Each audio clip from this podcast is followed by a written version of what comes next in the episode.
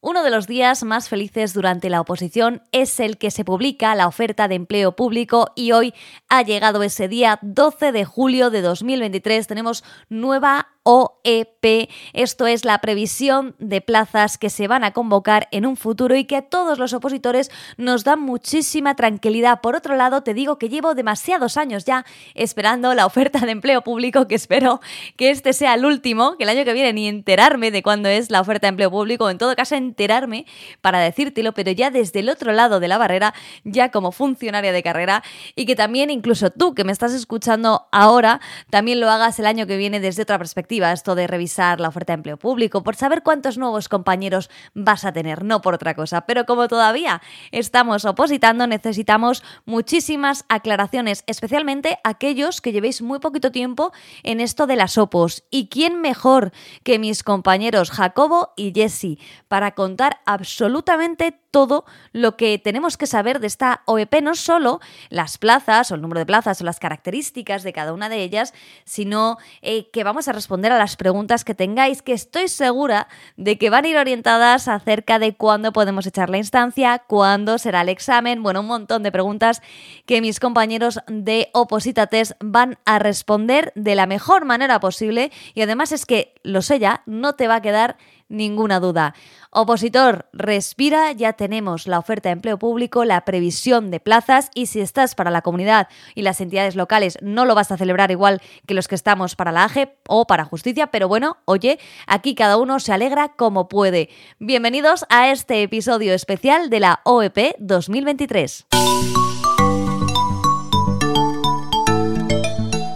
Déjame alertarte de que lo que vas a escuchar es lo que nuestros compañeros están hablando a través del el directo del canal de YouTube de Opositates y por tanto en algún momento estarán hablando de estáis viendo un documento, no pasa nada porque lo podéis ver, eh, lo van a, incluir también en este podcast para que podáis descargaros ese documento, lo podáis ver, no os preocupéis por eso, pero os quería alertar por si acaso decís, pero bueno, ¿dónde lo veo? Pues ahí va a estar.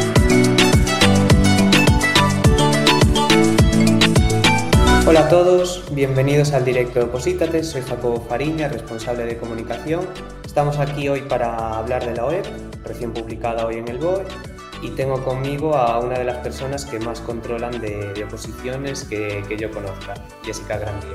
Hola Jessica. Hola, hola Jacobo. Lo primero, como siempre, agradeceros estar aquí. Eh, julio por la tarde tiene mucho mérito estar a las 4 con nosotros y, y nada, ya vamos Vamos allá con, el repaso a esta oferta de empleo público y a resolver las dudas que, tengáis. Os recuerdo, como siempre, que nos podéis dejar vuestras dudas por, por el chat y nuestros compañeros nos las pasarán y os las resolveremos en la medida de lo posible. Jessy, lo primero, cuéntanos ahí un poquito qué plazas han salido, qué números. Vale, pues mira, justo esta mañana se publicaba en el BOE la, la oferta de 2023 y el número que se, que se comunicaba, que también lo habían comunicado en la nota de prensa de ayer, era de 39.574 plazas. Tanto aquí incluimos turno libre y promoción interna, pues de múltiples escalas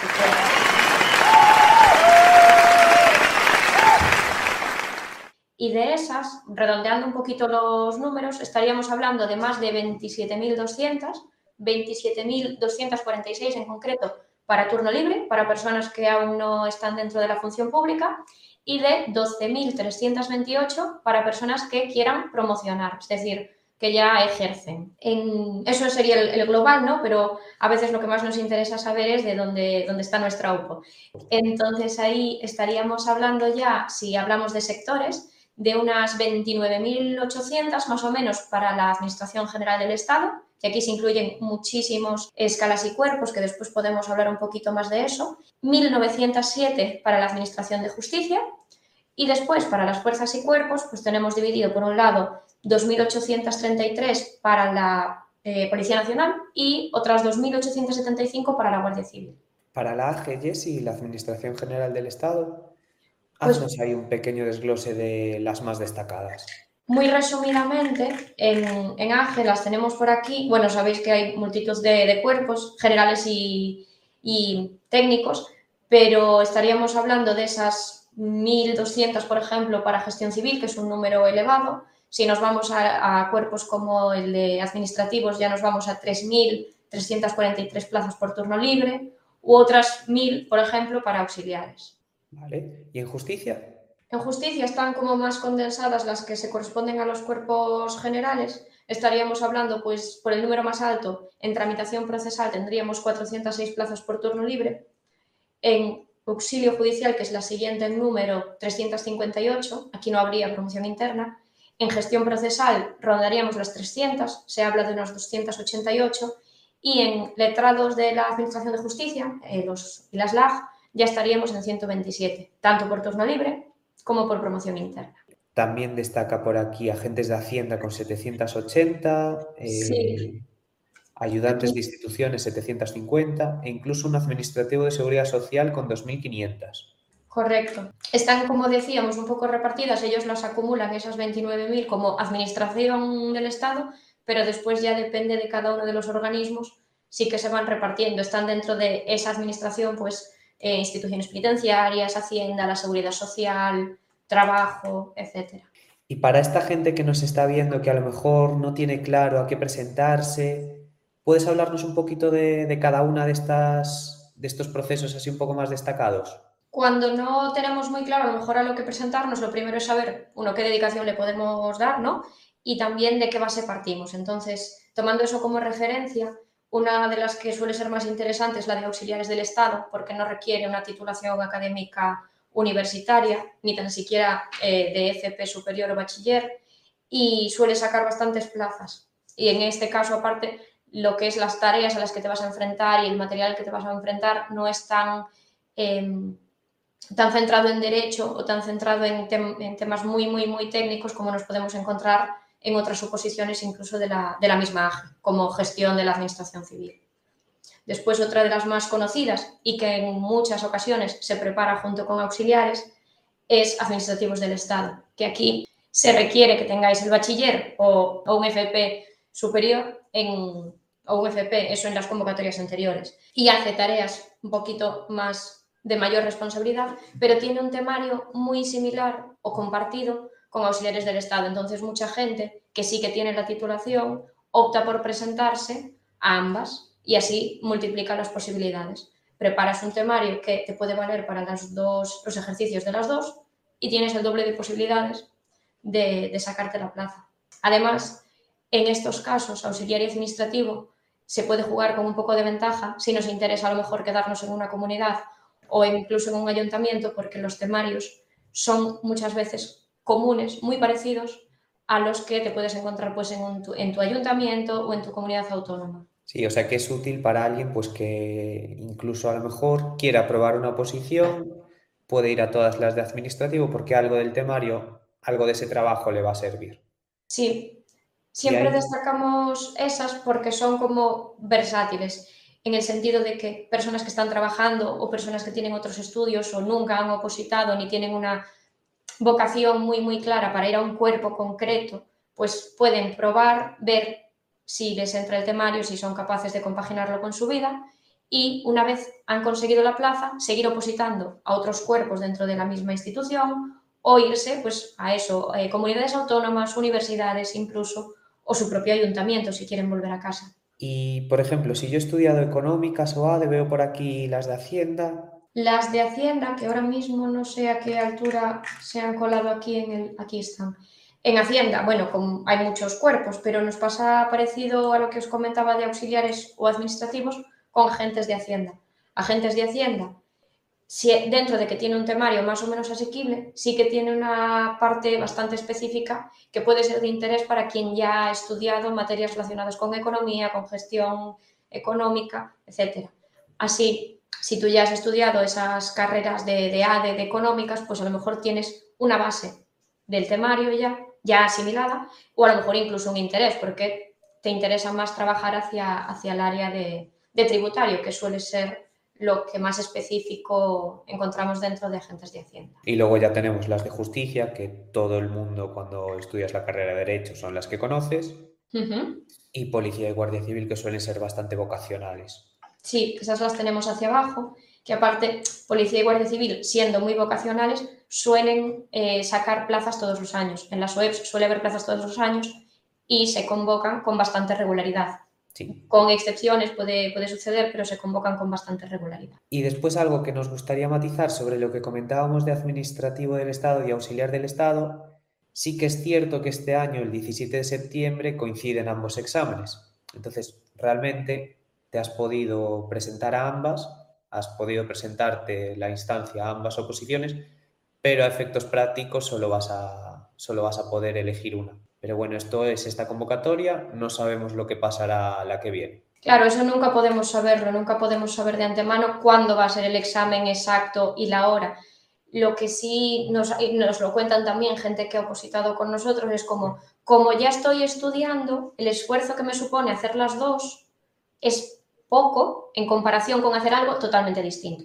Con opositar a algo de Hacienda y a algo también del Estado. Es, más sencillo porque ya hay una parte común. Y después, pues sí, tengo que decidirme por una. Es probable que solo pueda ir a un examen, pero todo ese conocimiento ya no me lo quitan, ya lo, lo tengo asimilado. Justo. Y ahora vamos a hacer alguna, a responder algunas de las preguntas que ya nos fueron dejando nuestros queridos usuarios por, por YouTube. Por ejemplo, CC de YouTube nos pregunta por las plazas de comunidades autónomas que se han salido, ¿qué pasa con estas plazas? Vale, pues esta es una pregunta muy común de las que recogemos también aquí en, este descargable y es que las plazas de comunidades autónomas salen en ofertas de, eh, empleo público independientes, que las sacan los propios organismos, las comunidades autónomas, no salen en las estatales. Entonces, aquí nosotros no podemos saber cuántas plazas va a haber de tu comunidad autónoma ahora mismo, pero sí que suelen acabar saliendo todos los años, a lo mejor no salen todos los cuerpos, pero sí que suelen salir plazas para cubrir vacantes, para reponer personas que se jubilan. Digamos que esta es entonces la OP estatal y después cada comunidad autónoma saca su propia oferta de empleo público, ¿no? Correcto, eso también nos eh, sucede con universidades, por ejemplo, con servicios de salud, que en ocasiones los servicios de salud van dentro de las comunidades autónomas, es decir, salen de forma independiente. No tienen que salir ahora justo en julio cuando nos han salido las del Estado. Justo, como que son, son administraciones diferentes al final. Entonces, cada una saca su oferta de empleo público cuando lo considera. Vale, otra pregunta que nos dejan aquí Josh Flores desde, desde YouTube también es si nos puedes explicar un poco las diferencias que hay. Turno libre, promoción interna y estabilización, que como vas a explicar seguro, este año ya no tiene tanta, tanta trascendencia ese tipo de, plazas. Pues lo, principal, así muy, muy rápidamente, es que a las plazas de turno libre cualquier persona que cumpla los requisitos básicos, pues de edad, de, nacionalidad si los hubiera, de titulación y de no estar inhabilitado o inhabilitada para, para ejercer funciones públicas, vas a poder presentarte. Siempre que cumplas esos requisitos básicos vas a poder presentarte. Pero en el caso de las convocatorias por promoción interna, además de esos que ya son para todas las personas, hay otros requisitos que principalmente están vinculados a estar ejerciendo dentro de, del organismo el que te presentes y además probablemente ejercer en determinados cuerpos. Es decir, a lo mejor no es posible que tú desde un grupo C1 te estés presentando por promoción interna directamente a lo mejor al grupo A2. Puede ser que sí, puede ser que no, depende de las convocatorias, pero la principal diferencia es que si quieres entrar por promoción interna, presentarte esos exámenes, tienes que estar ya dentro del organismo al que, el que te presentas en un principio. Y estabilización. Estabilización, en este caso, eh, en principio no hay plazas en la web y era un mecanismo que se usaba para evitar la temporalidad en el empleo público en, este, en estos últimos años. Entonces era un mecanismo que se estaba usando de manera muy especial para que pudieran convocarse esas plazas que estaban ocupadas de distinta, de distinta forma. Ahora mismo no, no hay plazas de estabilización y en principio a las plazas de estabilización también habría que cumplir los requisitos comunes, edad, titulación, eh, capacidad y otros que venían establecidos en las bases. Justo, entonces al final lo que nos interesa para esta oferta de empleo público es diferencia entre turno libre y promoción interna. Nos olvidamos ya de estabilización. Sí. Vale, y después otra pregunta que nos dejan por aquí es de Ana Silva, de YouTube. Nos pregunta cuándo se echa la solicitud. Entonces, te pediría que nos expliques La oferta de empleo público, convocatoria, fecha de examen, ¿cómo va esto? ¿Qué diferencia hay entre oferta de empleo público, la convocatoria? ¿Cuándo se echa esa solicitud? ¿Cuándo sale la fecha de examen? Que nos cuentes así un poco cómo es. Pues voy a aprovechar que tenemos este gráfico que nos han hecho los, los compañeros, que, en el que se explica que son diferentes fases del, proceso selectivo en un principio. Tenemos la oferta de empleo público, que es el momento en el que estamos ahora, donde se han listado todas las plazas que en el futuro tienen que convocarse, porque hay esa necesidad de, personal funcionario. Y una vez eh, transcurrido el, tiempo necesario, se van a convocar. Es decir, para las 1.100 que os comentaba de auxiliares, pues se publicará una convocatoria específica. Para las administrativos, exactamente igual. Eh, por lo tanto, la oferta no es lo mismo que la convocatoria. En la convocatoria se va a detallar esas 1.100 plazas, se van a resolver por oposición, va a haber un ejercicio, dos ejercicios, va a haber estos plazos, se da toda la información ya de poder, para poder realizar los ejercicios. Y aquí, en este momento, cuando se publica la convocatoria, es cuando se inician los plazos, es decir, eh, te podrías presentar a la oposición una vez publicada la convocatoria y una vez iniciados los plazos de presentación. Y una vez se cierra, que lo tenéis aquí justo en el, en el documento, se abre el plazo de inscripción en la oposición, transcurren los días legales eh, necesarios, se cierra el plazo de inscripción y todas las personas que os hayáis presentado se valida si cumplís los requisitos para, si habéis entregado bien los papeles para presentaros y se inicia ya lo que es el, las pruebas llegado el momento. La solicitud está claro y después la fecha del examen cuando sale la convocatoria, 15 días antes del examen, ¿cómo, cómo funciona el tema de la fecha de examen? Eso es una duda bastante habitual, la verdad. La fecha del examen no la podemos saber en la web, porque la web, como decimos, es simplemente el listado de plazas que hay que cubrir, el listado de, puestos que hay que cubrir. Eh, la fecha suele salir una vez publicada la convocatoria. Puede salir en distintos momentos, pero es imprescindible que salga la convocatoria. Lo bueno que ha tenido la, oferta de empleo de este año es que en la disposición adicional sexta, si no me confundo de número, se ha establecido que las convocatorias, es decir, el inicio del proceso selectivo, tiene que ser antes del 31 de diciembre de 2023. Esto significa que si habéis elegido una oposición de las que hemos visto por aquí, pues antes del 31 de diciembre de 2023 se publicará en el BOE la convocatoria. Se iniciarán los plazos para que os presentéis y después vengan los exámenes. Hay matices.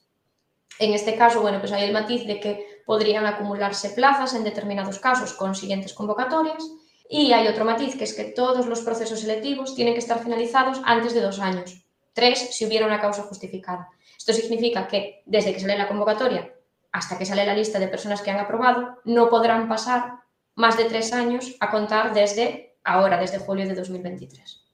Vale, o sea que las únicas fechas que podemos dar es que las convocatorias, el plazo para, para presentarse consecuentemente, tiene que ser antes del 31 de diciembre. Esto es. Y después, dos años, máximo tres por causa, por causa justificada, tienen que resolverse estos procesos selectivos. O sea que los exámenes a priori van a ser antes de que acabe 2000, el 12 de julio de 2025, si no pasa nada extraordinario. Exacto. Si pasase algo extraordinario, pues podría, por causa justificada, prolongarse hasta 12 de julio de 2026. Son esas las dos únicas fechas que podemos dar, ¿verdad, Jessie? Sí, así con, el boletín de hoy en la mano son las únicas fechas que se pueden dar. Y, ya os digo que hay matices porque puede, mm, hay causas justificadas, ¿no? Que pueden hacer que se dilaten en el tiempo.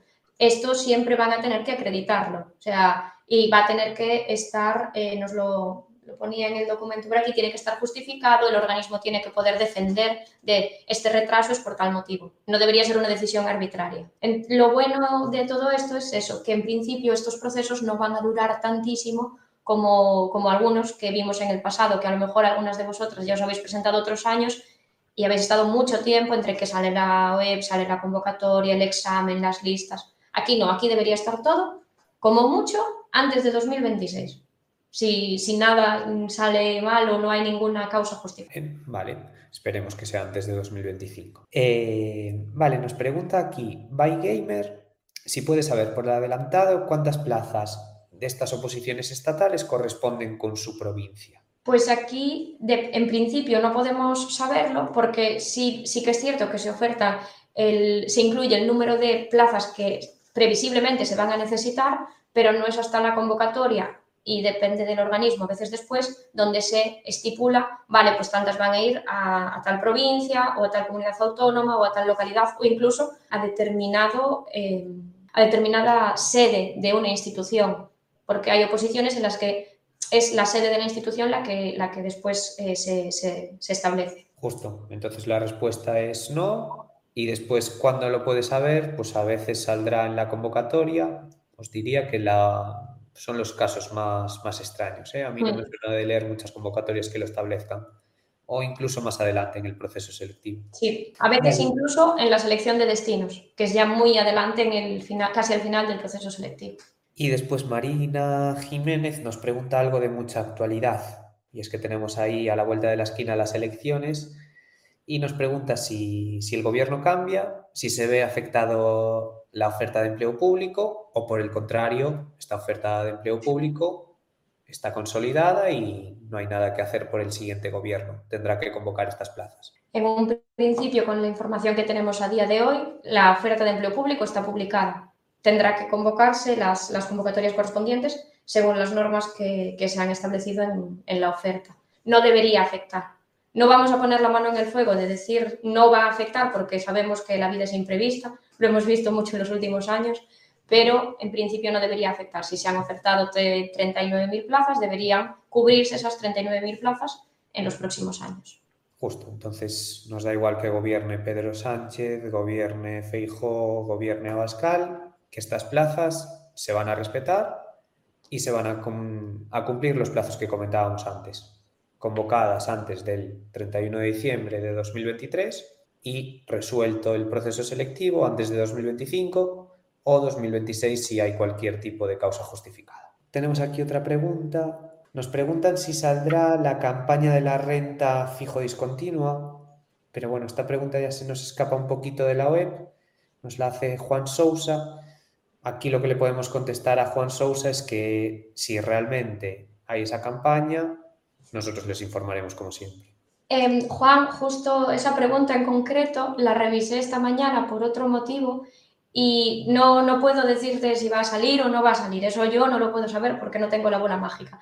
Pero la campaña de la renta es de personal laboral que trabaja de forma puntual, diríamos, en esa campaña únicamente. Entonces, no viene incluida en la web y, como dice Jacobo, si hubiera esa necesidad en la próxima campaña de la renta, sí se podría publicar esa convocatoria para cubrir esos puestos de personal laboral, que es fijo discontinuo, si, si he entendido bien. Entonces, podría activarse y podría, podrías probablemente presentarte a esa convocatoria. Vale, después tenemos aquí otras preguntas, que también es un poco jugar a, a adivinar un poco el futuro, pero bueno, seguro que os podemos dar un poquito más de contexto. Nos pregunta Saenov MMA que cuándo suelen salir las convocatorias de policía y guardia civil. Vale, no podemos, como he dicho, yo no tengo, no tenemos en Opositantes tampoco la bola mágica, ¿vale? De ver el futuro, pero si nos basamos en, en años anteriores, es cierto que una vez publicada en la web, que la de Guardia Civil y Policía Nacional se publicó esta mañana, no suele pasar mucho tiempo hasta que se publica la convocatoria. Este mucho tiempo pueden ser unos días, unas semanas, unos meses, pero no suelen pasar años no suelen estirar todo el, tiempo legal para convocarlas. Y más en este caso, que si todo se cumple como está previsto, tienen que convocarse antes del 31 de diciembre. Sí, si todo va bien, ahí ya se hablaba de septiembre por algunos twitters, entonces no mm. creo que esté muy desencaminado. Pero como dice Jesse, nosotros no tenemos la, la bolita mágica. La única fecha que os podemos dar segura es el 31 de diciembre. Y después otra pregunta que tenemos por aquí es de Ana Carol si podemos enseñar un poco las plazas de seguridad social. Sí. Que ahí había además bastante chicha. Aquí arriba tenemos, no son todas las plazas de la seguridad social, son algunas de las que hemos considerado que son más interesantes pues por el tipo de plaza, por el número de, de plazas convocadas. Tenemos por un lado el Cuerpo Superior de Letrados de la Seguridad Social, que aquí no tenemos promoción interna, interventores y auditores, que tenemos 15 plazas, y después ya empiezan a, a crecer los números. Tenemos el cuerpo técnico de la, de la Seguridad Social con 178, gestión de la, de la Administración de la Seguridad Social, que esta es una de las que suele presentarse bastante gente y que además ahora mismo podéis preparar en Opositates, que tiene ya 326 plazas por turno libre y por promo interna 435. y la que más plazas se lleva es administrativo o administrativa de la seguridad social, que tenemos tanto turno libre como promo interna y en cualquiera de los dos turnos tiene, mm, es el que más plazas tiene de las que hemos considerado más interesantes. Después también, por comentar algunas otras que no, que no hemos comentado, mientras nos, nos dejáis más preguntas, y si podemos repasar las de, las de interior, por ejemplo, las de medio ambiente. Pues en interior pasa un poco como en la seguridad social, ¿no? que hay diferentes cuerpos con diferentes niveles de responsabilidad y diferentes requisitos. El grueso de plazas se lo lleva en, en instituciones penitenciarias, ayudantes de instituciones penitenciarias, que en un principio hasta ahora se requería el título de bachiller simplemente para presentarse a este cuerpo y después están pues un poco repartidas ya las especialidades, enfermería, cuerpo superior, cuerpo especial. Y también tenemos una oposición que a, veces es un poco desconocida y el nombre puede resultar un poco confuso, que es la de Administrativos del Estado de Especialidad de Tráfico, que tiene 50 plazas, que en principio estaríamos hablando de las personas que examinan a quien se está sacando el carnet de conducir. El nombre puede llevar a engaño, pero eh, estaríamos hablando de eso. Y ahí hay 50 plazas para las personas que tengan ese, ese interés ¿no? en, en, la formación y en la conducción. Vale. Y en medio ambiente, como comentabas, por un lado tenemos las de los organismos autónomos, que son independientes, en relación a lo que nos preguntaba antes una de las, de las asistentes, son independientes de las autonómicas. Es posible que haya cuerpos medioambientales autonómicos. Aquí tenemos los que pertenecen a los organismos autónomos del Estado y serían 67 por turno libre y 30 por promoción interna. Vale, y, otro tema que comentábamos antes del directo, justo que me parecía muy interesante, es la convocatoria de los números de esta oferta de empleo público con, las de, con la del año pasado.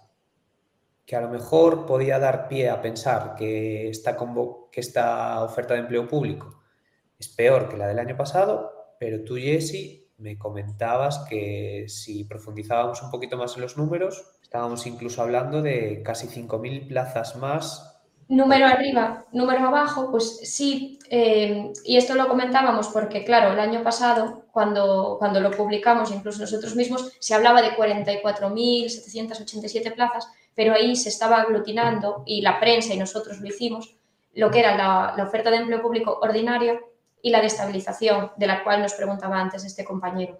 El año pasado, en la web ordinaria, que es la que se correspondería con la que ha salido hoy, la equivalente, había 34.115 plazas distribuidas, ¿no? Como hemos visto pues, en diferentes, en diferentes eh, organismos. Y este año, os lo recuerdo, estábamos hablando de 39.574, como destaco por aquí arriba, que es una, es una diferencia. No sé si exactamente son las 5.000 plazas, he redondeado un poquito al decir 5.000, pero rondaríamos ese número. Teníamos 34.000, ahora tenemos 39.574. De hecho, el número de plazas por turno libre, no sé exactamente la suma ahora mismo, pero también es elevado.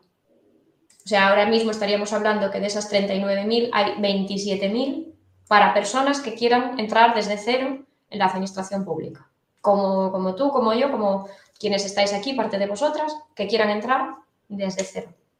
Justo. O sea que podemos concluir que es una, una gran oportunidad. Tiene varias ventajas esta oferta de empleo público. Por un lado, lo que nos estás comentando, que es un número de plazas muy, muy, muy importante. Después, las convocatorias las vamos a tener este año. Entonces, eh, cuanto antes nos pongamos, mejor nos irá. Y después, que el proceso selectivo, es decir, los exámenes y todo lo que conlleva el proceso selectivo, que no es solo los exámenes, tienen que salir listas, listas de aprobados. Entonces, eh, antes de 2025 eso va a estar finalizado. Entonces, eh, parece que en dos años podemos ser funcionarios.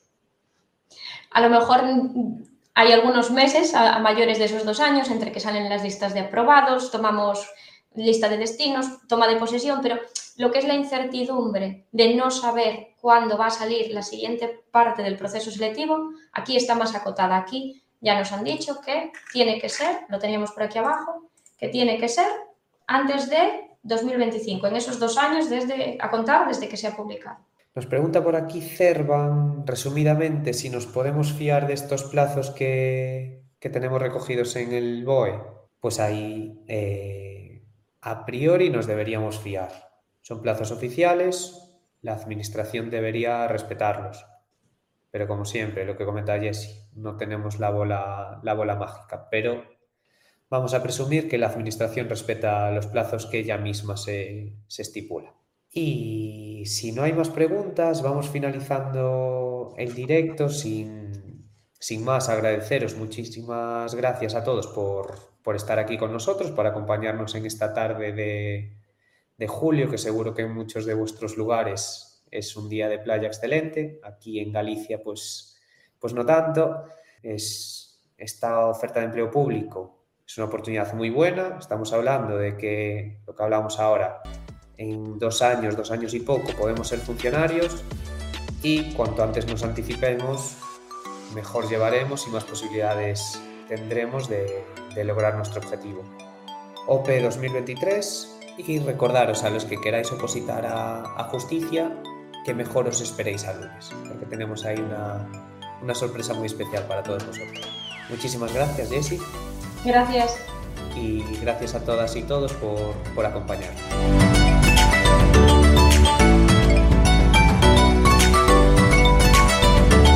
Gracias a vosotros, Jacobo y Jesse, por explicarnos también absolutamente todo con respecto a la OEP 2023 la esperábamos todos los opositores con ansiedad, incluso especialmente los que suspendemos y queremos saber cuál es la previsión de plazas de nuestro cuerpo para el año que viene.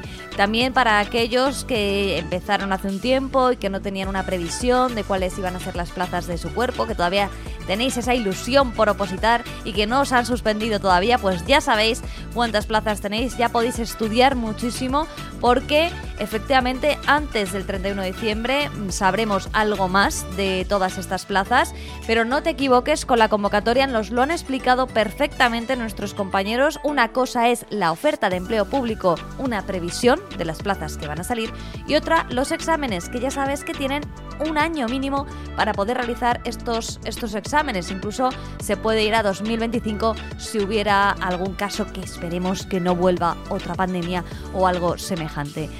Cerramos por aquí nuestro especial OEP 2023. Muchas gracias por habernos acompañado, ya sea de manera visual a través de YouTube, ya sea de esta forma auditiva a través de nuestro podcast. Y nada, te agradecemos toda tu atención y te deseamos muchísima suerte y que una plaza de estas de las publicadas hoy en la oferta de empleo público 2023 sea tuya.